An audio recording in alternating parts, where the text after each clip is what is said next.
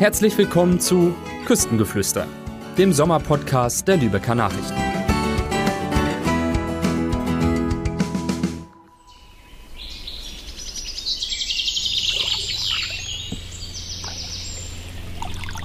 Hallo ihr Lieben, hat jemand von euch vielleicht eine Idee, wo diese idyllische Geräuschkulisse herkommen könnte? Wenn nicht, dann solltet ihr jetzt gut aufpassen. Ich bin Rabea und nehme euch heute mit in die neue Folge von Küstengeflüster.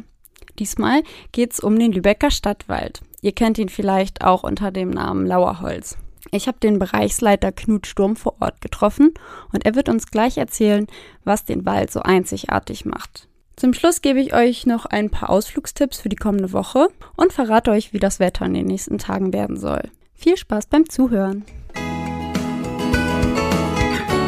Die Sommergeschichte.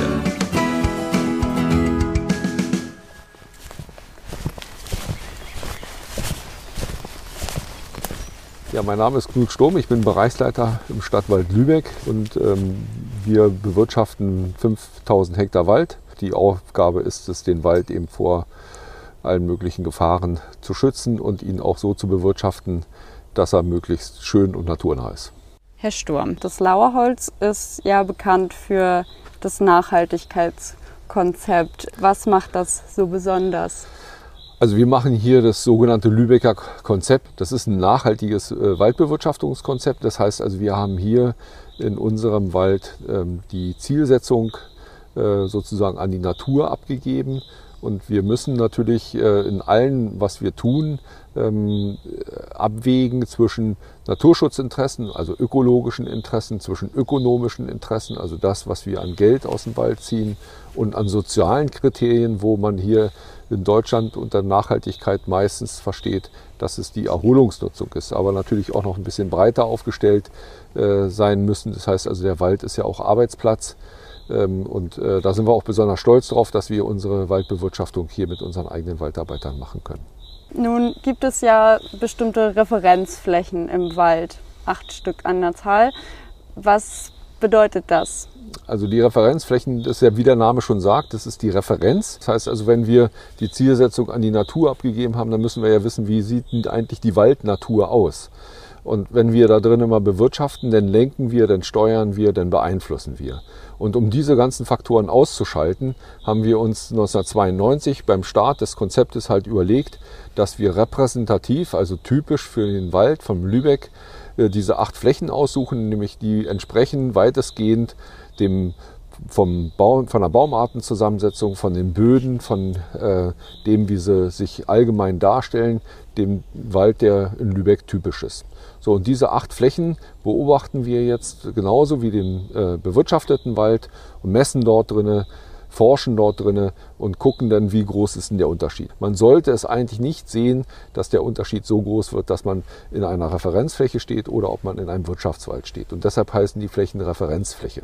Welche Pflanzen wachsen denn hier hauptsächlich in unserem Wald? Die am häufigsten wachsende Baumart, die wir in unseren Wäldern haben, die Buche. Kurz danach kommt dann schon äh, kommt die Eiche und wenn man es von der Anzahl sieht und nicht von der Holzmenge sieht, also dann ist auch die Esche und der Bergahorn relativ weit vorne. Die Nadelbäume spielen bei uns eigentlich nur noch eine untergeordnete Rolle. Also die sind unter 20 Prozent. Und von den Pflanzenarten, die am Boden halt wachsen, das ist das weiße Buschmintdröschen ist da sehr äh, äh, häufig, denn der Waldmeister. Denn die Waldsäge ist da noch relativ typisch. Äh, das sind so die drei Arten, die bei uns, wenn man abfragen würde, welche Arten denn am häufigsten vorkommen, in der Bodenvegetation am stärksten vertreten sind. Und welche Lebewesen findet man hier noch so? Also hier im Lauer Holz ist zum Beispiel der Mittelspecht sehr häufig. Wir haben hier die größte norddeutsche Brutpopulation. Wer aber hier auch im äh, Lauerholz zum Beispiel noch mit einer relativ großen Stetigkeit vorkommt, das ist ein ganz kleiner Vogel, das ist nämlich der Zwergschnepper. Der sieht aus wie so eine Mischung zwischen Zaunkönig und Rotkehlchen. Und ähm, das ist eine sogenannte Urwaldreliktart. Der kommt eigentlich nur in Wäldern vor, die sehr urwaldähnlich aufgebaut sind. Also das gibt hier ein paar Arten, wenn man mal ein bisschen genauer einsteigt, die eine hohe Bedeutung halt haben, wo wir auch in Schleswig-Holstein ähm, oder in Lübeck eine große Bedeutung für den Schutz haben. Da ist als Pflanzenart nochmal eine zu nennen, das ist, die, ist der sogenannte Scheidengoldstern. Von denen kommen 80 Prozent der Weltpopulation in Schleswig-Holstein vor. Und davon haben wir hier im Forstamt sehr große Vorkommen. Welche Rolle spielt denn der Wald jetzt für Lübeck und Umgebung, gerade im Sommer? Wir haben äh, eine große Wasserschutzfunktion, wir haben eine große Naturschutzfunktion, aber eine Funktion, die immer mehr in den Mittelpunkt auch im Augenblick in der politischen Diskussion rückt, ist natürlich der Klimaschutz. Das heißt also, welche Rolle spielt ihr da? Da ist ja einmal auf der einen Seite eine Kohlenstoffsenke, das heißt also jedes Stück Holz, was im Wald steht, bindet Kohlenstoff aus der Luft. Das ist Photosynthese. Der zweite Punkt, der ist aber mindestens genauso wichtig und das ist einer der Punkte, die aber weitestgehend unterschätzt werden, ist nämlich, dass der Wald sozusagen eigentlich in der Landschaft der letzte verbliebene Kühlschrank ist. Warum Kühlschrank? Das merkt man, wenn man einen ganz heißen Sommertag hat, ist es auch eine gute Idee, nicht immer nur an den Strand zu fahren, sondern auch mal in den Wald zu gehen. Äh, dort ist es nämlich dann kühl. Und das ist nicht nur damit verbunden, dass die Bäume äh, transpirieren. Also das heißt, die machen ja, die, die äh, stoßen ja sozusagen den Wasser aus, um, zu, um auch ihr Blattwerk zu kühlen und so weiter. Sondern das äh, kommt auch durch das Totholz, was in dem Wald liegt. Das ist auch, da ist sehr viel Feuchtigkeit drin gebunden. Und das kennt man aus der Schule, das nennt sich Verdunstungskälte. Das heißt also da, wo Temperatur oder Hitze auf den Wald äh, strömt, wird Kälte produziert. Und das ist das, was wir in den Sommermonaten dann halt spüren. In der Stadt ist es immer deutlich heißer als im Wald. Das kann dann schon mal Temperaturunterschiede in der Mittagszeit zwischen einem Parkplatz und dem Wald von 25 Grad ausmachen. Und das heißt also, es ist eine gute Idee, dann in den Wald zu gehen, um sich abzukühlen. 25 Grad, das ist ja, ja, ist, Wort. ist ja Wahnsinn. Ja. ja. Und was ist so nötig, um den Wald jetzt im Sommer in Schuss zu halten? Ja, ich sage mal, das Wichtigste ist eigentlich eine Hängematte äh, im Sommer. Äh, man muss den Wald beobachten, man muss äh, gucken, was passiert im Wald. Wir sehen uns nicht als wesentliche Gestalter des Waldes und der Wald gestaltet sich selber und wir sehen uns eher als Beobachter. Wir versuchen eigentlich ähm, die Dynamik, die so ein Waldökosystem entwickelt, äh, einfach nur zu nutzen und um dann eben ab und zu mal einen dicken Baum rauszunehmen, den die Natur sozusagen produziert hat und äh, die dann unseren Bedürfnissen sozusagen auch gerecht wird. Sie arbeiten ja jetzt schon viele, viele Jahre im und mit dem Wald. Was macht den Wald so besonders? Was mich immer wieder fasziniert an Wald ist halt ähm, die einmal auf der einen Seite diese unglaubliche Ruhe und Gelassenheit, die der Wald ausstrahlt, das, davon können wir uns alle eine Scheibe abschneiden. Äh, mit mehr Geduld und mit mehr äh, Gelassenheit auch äh, umzugehen und das auch bestimmte Dinge einfach mit einer stoischen Ruhe zu ertragen. Das gibt mir halt immer irgendwie ziemlich viel Kraft, auch ähm, für ja, in, in, so einer Welt wie heute halt äh, bestehen zu können. Also das ist so eigentlich das, äh, was ähm, ich daraus lerne.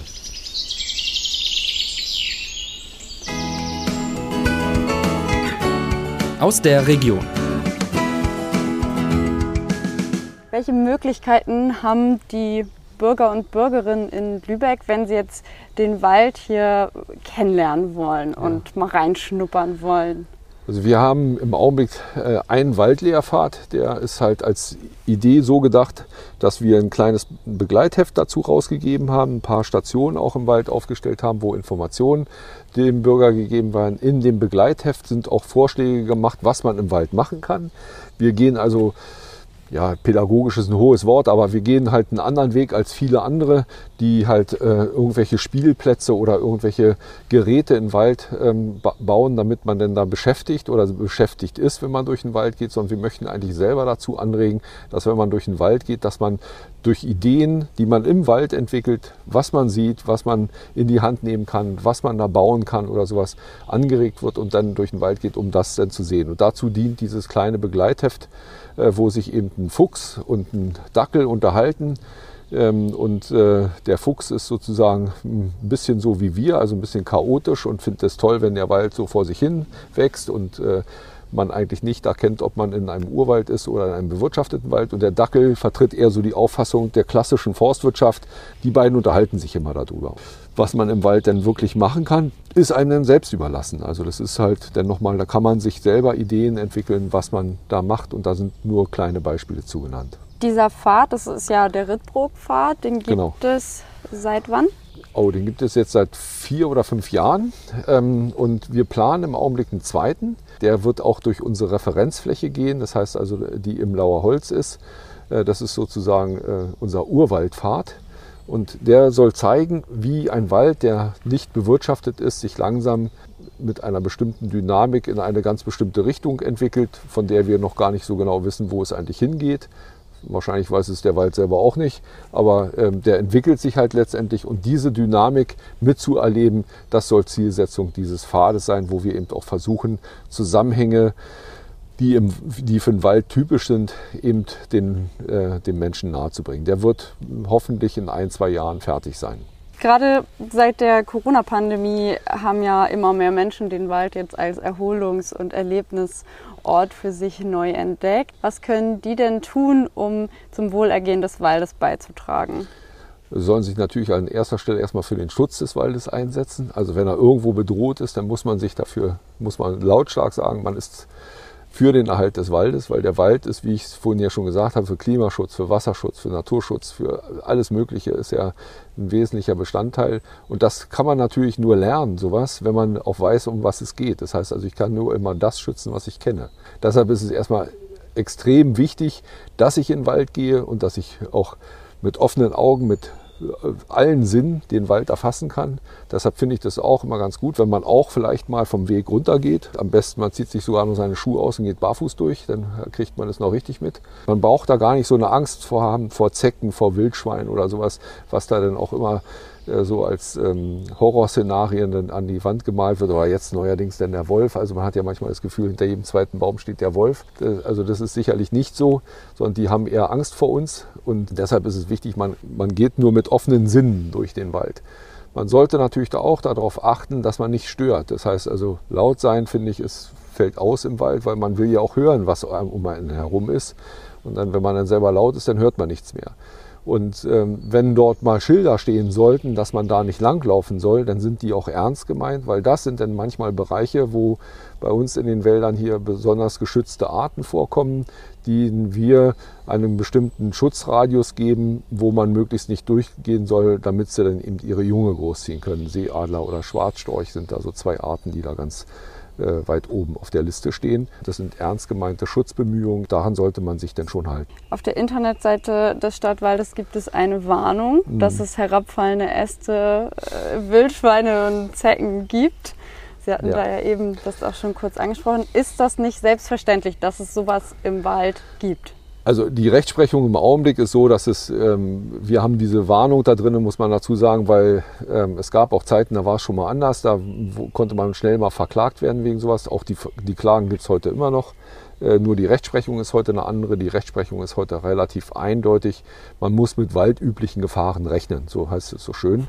Und ähm, das heißt also, wenn man in den Wald geht, muss man schon damit rechnen, dass da Bäume stehen und die auch mal einen Totholzast haben, der dann rausbricht. Und dazu muss es gar nicht besonders windig sein, sondern das ist eine völlig normale, große Normalität. Äh, und da braucht man eigentlich aber keine Angst zu haben, dass das überall und immer wieder passiert.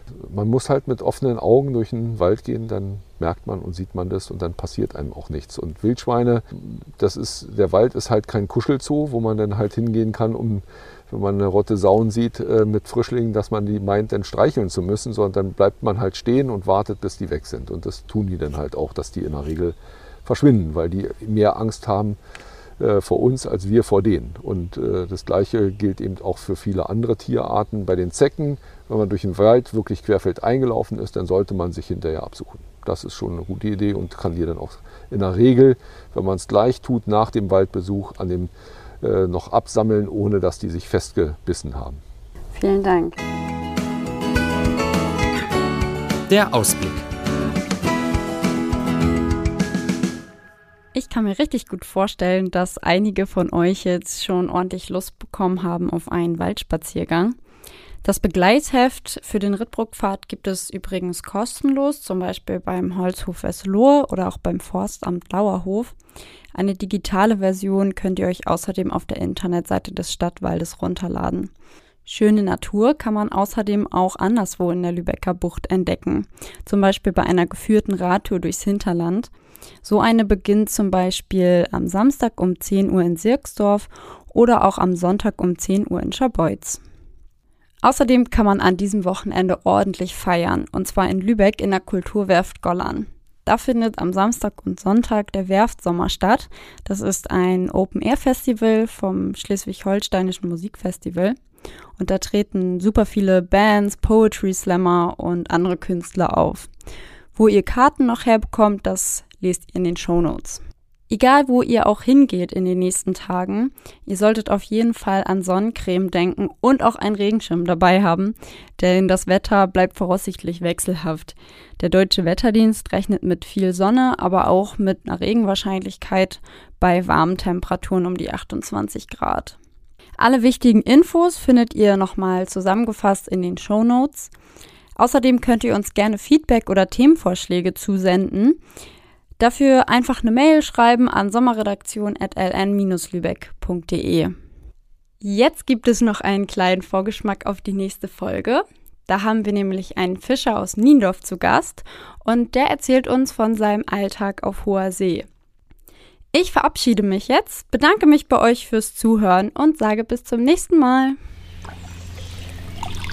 Also wir fangen jetzt im Sommer meistens gegen 4 Uhr an, legen dann ab, fahren mit dem Schiff raus, kontrollieren unsere Netze und sind dann je nach Fanggebiet äh, Mittag oder am späten Nachmittag wieder zurück, je nachdem, wie weit wir eben fahren müssen ne? für die jeweiligen Zielfischarten.